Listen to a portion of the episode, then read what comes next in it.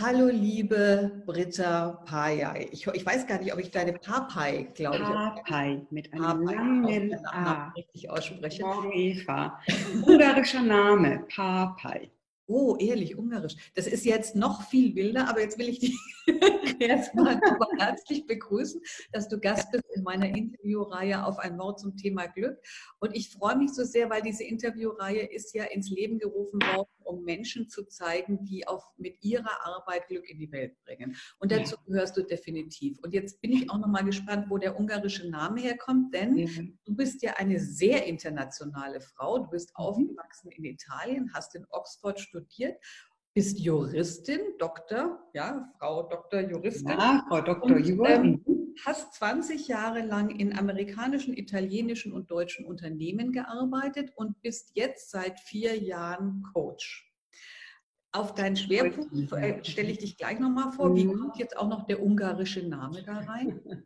Ich sage immer, ich bin eine wilde baltisch-deutsch-italienische Mischung und dann habe ich noch einen Mann geheiratet, der äh, ungarischer Herkunft ist, wobei das schon lange her ist eigentlich. Mein Mann war oder ist noch Deutscher, aber seine Eltern, sein Vater ist ungarischer Abstammung und daher kommt der Name Papai, den man eigentlich Porpai ausspricht, also ganz seltsam. Aber Papai ist in Ordnung in Deutsch. daher kommt der Name her. Zusätzlich zum Rest.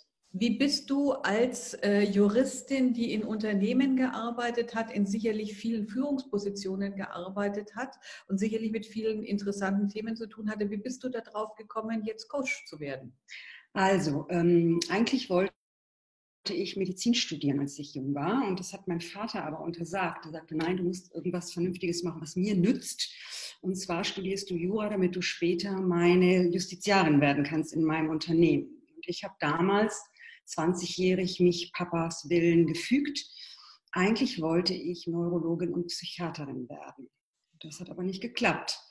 Und dann habe ich nach vielen Jahren in diesen ganzen großen Unternehmen und einer tiefen Lebenskrise irgendwann mal beschlossen, einen Cut zu machen.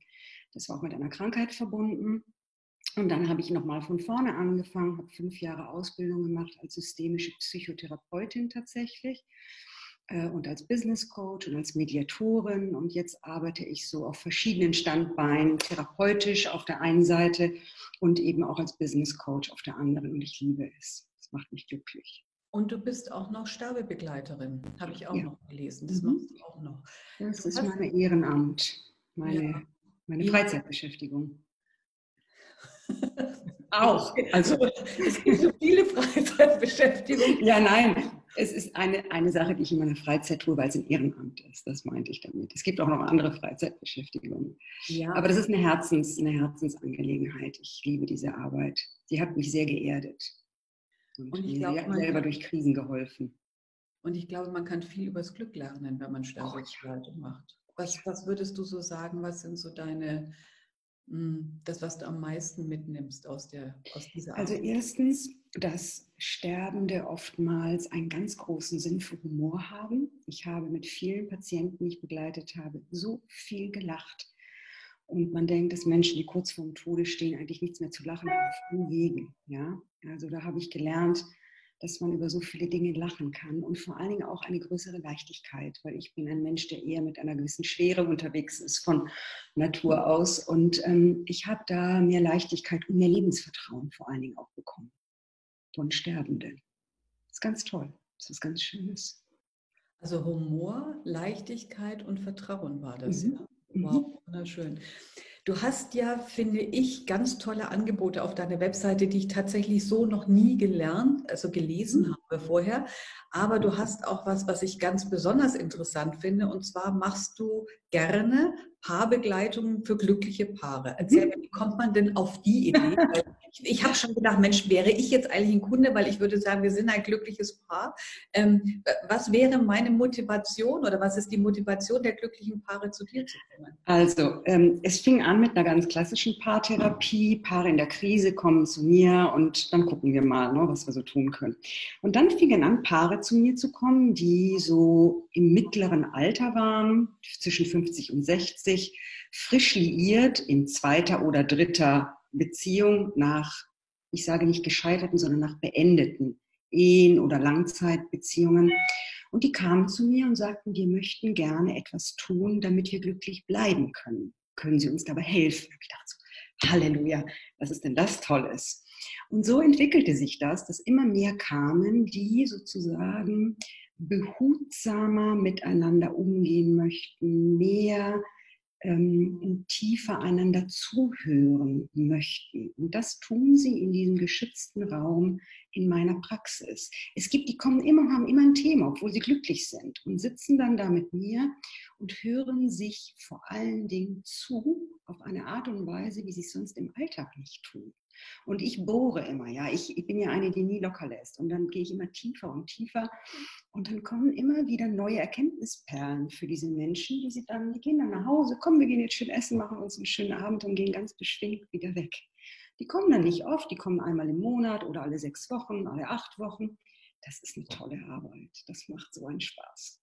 Ja, das, also allein wenn ich dir zuhöre, merke ich, also so die Perlen zu finden. Und das stimmt, weil das kenne ich auch aus meiner Ehe, dass ich denke, man, gerade wenn man lange verbunden ist, und ich bin jetzt, glaube ich, über 30 Jahre mit meinem Mann ja. zusammen, dann schleichen sich natürlich sowas ein wie bestimmte Unachtsamkeiten, würde ich mal sagen. Ja, und, ähm, da werden sozusagen die wieder, also die Achtsamkeit wird gesteigert. Und das, das ist natürlich nicht so, mit ich mein Konto jeden Monat komplett füllen kann, weil das ist noch wer geht schon präventiv zur Paartherapie. Aber die Menschen, die zu mir kommen, die erzählen es weiter und die sagen, das ist genial, das müsste jedes Paar machen. Und das ist eigentlich meine Vision, dass auch junge Paare frühzeitig kommen, um in einem geschützten Raum einen besonders tiefen Austausch miteinander zu haben. Das ist es. Mehr ist es nicht.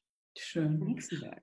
Und ich finde es natürlich super sympathisch, wenn du sagst, Paare im mittleren Alter zwischen 50 und 60, da bin ich ja völlig dabei. Ja. Mittleres Alter hätte ich jetzt so für mich nicht gesagt, aber da merke ich schon, ich kann mir vorstellen, welche Perlen aus diesen Gesprächen entstehen. Ja. Ich wollte dich gerne eines noch fragen, weil das fand ich so spannend, weil auch das habe ich eigentlich so noch nie gelesen. Und zwar hast du ein Big Five, fünf Themen. Oh ja. Magst du darüber noch was sagen? Ja, das ist toll. Das ist eine Gruppe, die eine Frauengruppe, wobei ich habe die Ambition, es auch für Männer zu machen, aber Männer wollen immer nicht, die haben Angst. Es ist eine, eine Gruppe, die sich um Themen, um Lebensthemen, etwas reißerisch fängt es bei mir an mit Sex und Botox, es geht um unsere wichtigen Lebensthemen, die Schönheit, die Sexualität, unser Beruf, die Abschiede im Leben, was ist, wenn die Kinder aus dem Haus gehen. Es ist eine Reihe von fünf Abenden, die alle 14 Tage dann stattfinden in einer kleinen Gruppe, die ich so ein bisschen moderiere und auch so ein bisschen füttere mit so ein bisschen theoretischem Inhalt über Sexualität oder was auch immer. Sterbensthemen kommen da ja auch, Abschiedsthemen. Und da entwickelt sich immer eine ganz intime und wunderschöne Dynamik in dieser Gruppe. So vier, fünf, sechs Frauen das macht total viel Spaß. Das mache ich jetzt auch schon seit drei Jahren. Und das ist etwas, was ich total liebe. Und ich habe immer wieder Männer, die mich fragen und ich sage, bringen Sie noch mal zwei, drei weitere mit und machen wir eine Männergruppe. Aber hm, das wäre mein Ziel tatsächlich, mal eine Männergruppe hier zu haben, denn die haben die gleichen Themen wie wir Frauen. Ja, und vielleicht, wenn du mit vielen Paaren arbeitest, was ich dir sehr wünsche, also weil ich mir auch mhm viel wünsche, dass es viele glückliche Paare gibt, weil ich denke, das ist auch so eine Säule des Lebens, die wirklich auch stabilisiert. Ja. Dann könnte man die ja abwerben für die Big Five. Genau, das ist vielleicht auch nochmal, genau, eine, Big Five für Paare. Das ist eine gute Idee, Eva. Das greife ich gleich mal auf. Ja. Also würde dann vielleicht sogar nach Hamburg reisen dafür. Sehr schön. Das Aber würde mich sehr, sehr freuen. Ich hätte zwei Sachen schon. Also ich wäre interessiert an den Big Five und ich denke, ein glückliches Paar bin ich auch. Sag mir noch eines, weil du hast auch noch einen Themenbereich, den ich wunderschön finde, auch gerade für unser, ähm, für unseren für unser Thema Glück, die Fülle des Lebens. Magst du dazu noch was sagen? Ja, die Fülle des Lebens ist auch eine kleine Gruppe. Mm, die ist entstanden, also ähnlich wie Big Five, aus der Anregung von Freundinnen, die gesagt haben, Mensch, wir legen in unserem Leben mittlerweile immer so den Fokus aufs Negative. Mhm. Es ist immer alles schwer, es ist immer alles mühsam, es ist immer alles behaftet von Angst, was ja auch ein großes Thema ist. Ich arbeite sehr viel mit Angstpatienten und Klienten. Und die brachte mich auf diese Idee, mal zu gucken, es gibt doch so viel Fülle und so viel Schönes im Leben. Und da konzentrieren wir uns eben auf diese Kleinigkeiten, die das Leben schön machen. Natürlich kommen auch da Abschiedsthemen so ein bisschen aus dem. Jetzt, ich bin, du warst die ganze Zeit da, du warst eingefroren. Ja, also es war vice versa. Erzähl mir noch, also wir waren stehen geblieben bei der Fülle des Lebens. Des du Lebens. hast gesagt, wir, wir, wir, ihr macht den Fokus auf, äh, auf die Schönheit. Auf die kleinen, guten Dinge des Lebens. Ne? Auf das, was im Alltag auch Glück bedeutet. Und nicht immer nur diese großen Glücksziele. Ich bin nur glücklich, wenn ich den Job bekomme. Oder ich bin nur glücklich, wenn ich die tolle Reise mache. Oder nein, ich kann auch glücklich sein. Fülle ist auch manchmal sogar im Schmerz da oder in der Traurigkeit. Und ich versuche die Menschen dazu zu animieren, zu ihren tiefen, auch zu den etwas schwierigeren Gefühlen einen Zugang zu finden, weil auch die sind gut für uns. Halleluja, also wirklich Halleluja, ja. Also weil das ist auch so was, ich weiß, mir ist vor, vor acht Wochen ist mein Herzenshund gestorben mhm. und ich war so wahnsinnig traurig und dann habe ich mich auch wieder so an meine erste Lektion aus meinem Buch erinnert, das ich gerade schreibe und dachte Dankbarkeit und ich habe ja. gemerkt, diese Dankbarkeit, dass ich ihn, äh, also auch wenn er sehr plötzlich gestorben ist, dass ich ihn in meinem Leben hatte, diese, mhm. mhm. diese vielen, vielen Momente des Glücks und wo ich denke, ja, und das hat mir total geholfen. Also nicht zwar den mhm. Schmerz zu empfinden, aber auch den Fokus auf die Dankbarkeit der, der wundervollen Momente zu haben. Und ich glaube, auch das ist ja was, was, was ich mir gut vorstellen kann, was man bei Sterbebegleitung auch nochmal lernt. Ja? Also das, mit der Mission sind wir doch unterwegs, oder? Du als Glückscoach und ja. ich als glückliche Paare-Coach. Ja, ja. Und das ist so ein, weil ich merke auch, wie gut mir das tut, weißt du? Also mhm. den Fokus auf ja. Glück haben, das tut mir tatsächlich, weil ich weiß gar nicht, ich würde nicht sagen, es ist mir in die Wiege gelegt worden, überhaupt ja. Nein. Aber jetzt Nein. den Fokus drauf zu legen, das finde ich ja. total mega. Ja. Also das, das ja. macht mich glücklich. Als ich dich mal gesehen habe oder gehört habe, ist mir sofort hier der Anselm Grün eingefallen. Kennst du das, das kleine Buch vom Glück von ihm? Da habe ich sofort an dich gedacht. Ich habe gedacht, Glückscoach, ist das genial. Schön, schön, schön. Ja, ja, das ist auch genial. Ich freue mich auch sehr. Britta, du kennst meine Reihe und ich würde dich gerne bitten, mir drei Zahlen zwischen 1 und 44 zu nennen. Ja, 5, 10 und 13. 15 und 13. Mhm. Aber schauen wir mal. Ah, was kannst du machen, um sofort glücklich zu werden? Oh, was Gutes essen, was leckeres Essen, was leckeres Kochen, weil ich so gerne koche. Ich bin ja da ganz Italienerin. Kochen, oh, essen. Oh, da wäre ich auch noch gerne kriegen. Wein trinken. Was zu essen bin ich sofort glücklich. Ein Teller, ordentlichen Teller Pasta, so Spaghetti mit Gorgonzola, so was richtig Sapschiges, so was Fettes, Leckeres oder Carbonara oder irgendwie sowas, was viele Kalorien hat und es macht sofort glücklich. Sapschig ist auch ein schönes Begriff. Ja. Das passt jetzt zur Frage. Du wirst es nicht glauben, was die Frage Nummer 10 ist. Welches Essen macht dich glücklich? oh, weißt du, was mich auch sehr glücklich macht? Ein richtig gutes, auf Deutsch sagt man dazu Gulasch wir sagen auf Italienisch Spezzatino, das wird ein bisschen anders zubereitet.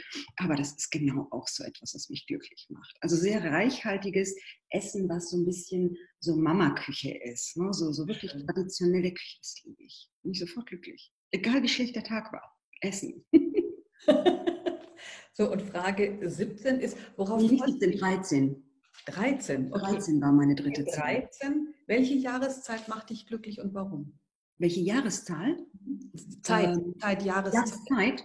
Oh, auf jeden Fall der Sommer. Ich brauche Wärme, ich brauche Sonne, ich brauche Italien, Grillenzirpen, äh, Sonne, Licht, äh, Zypressen und Olivenbäume im Sommer. Definitiv der Sommer. Das ist meine Jahreszeit.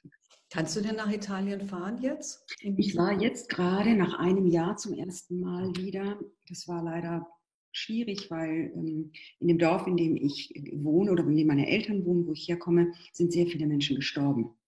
Und das war jetzt eher eine Trauerreise. Und ich hatte meine Eltern ein ganzes Jahr nicht gesehen und meine Freunde nicht gesehen. Und es war zum ersten Mal in meinem ganzen Leben, dass ich ein Jahr lang nicht da war. Und das war fast eher herzzerreißend, muss ich sagen. Ansonsten ist es mein, mein, mein Kraftort. Ich fahre drei, vier Mal im Jahr, fünfmal, wenn es geht, nach Hause und tanke auf. Am liebsten im Sommer, aber eigentlich das ganze Jahr. Vor allem, weil da der Winter schöner ist als hier. Ja, ja. Und ich, ich glaube aber auch, das ist sicherlich was, was, was äh, Corona uns sicherlich gebracht hat, ist, ähm, dass die Natur auftanken konnte, weil wir ein bisschen mehr in der Harmonie wieder waren und ein bisschen diesen, diesen normalen Wahnsinn gestoppt haben. Ja. Ich fand diese Ruhe tatsächlich im März und im April wahnsinnig wohltun. Für mich hätte das auch noch länger so weitergehen können, unter gewissen Aspekten. Ne? Ja, gut. Ich glaube, vielleicht geht es auch irgendwie weiter unter gewissen Aspekten, weißt du? Also, weil ich merke gerade, ich hatte heute Morgen Coaching Und ähm, da äh, dachte ich auch, also dass, dass viele Menschen natürlich immer noch denken, das Alte kehrt zurück. Und ich glaube, das Alte kehrt nicht mehr zurück, sondern es wird ein, ein neues wie auch immer geben. Und wir wissen nicht. Und darum geht es auch irgendwie, sich jetzt da einzurichten, in dem, wie ist es jetzt gerade. Es gibt kein Altes. Das sage ich auch immer Paaren, wenn die herkommen und sagen, ah, wenn die Kinder aus dem Haus sind, dann fangen wir wieder da an, wo wir aufgehört haben. Das gibt es nicht mehr. Es ist vorbei. Es gibt was Neues. Ja. Das kann was anderes, Schönes, Gutes sein, aber es ist nicht das von früher. Früher kommt nicht wieder. Hm? Britta, es war mir eine große Freude, mit dir zu reden. Ja, auch. Ich freue mich auf die nächste Begegnung mit dir und ich danke dir sehr für dieses schöne Interview. Und ich wünsche dir ganz viele glückliche Paare, weil das ist wirklich eine mega Arbeit, das Glück nochmal schon zu wissen und es dann nochmal größer zu machen. Hey, ja, danke. Ich wünsche dir einen schönen Tag. Ich dir auch. Tschüss. Tschüss.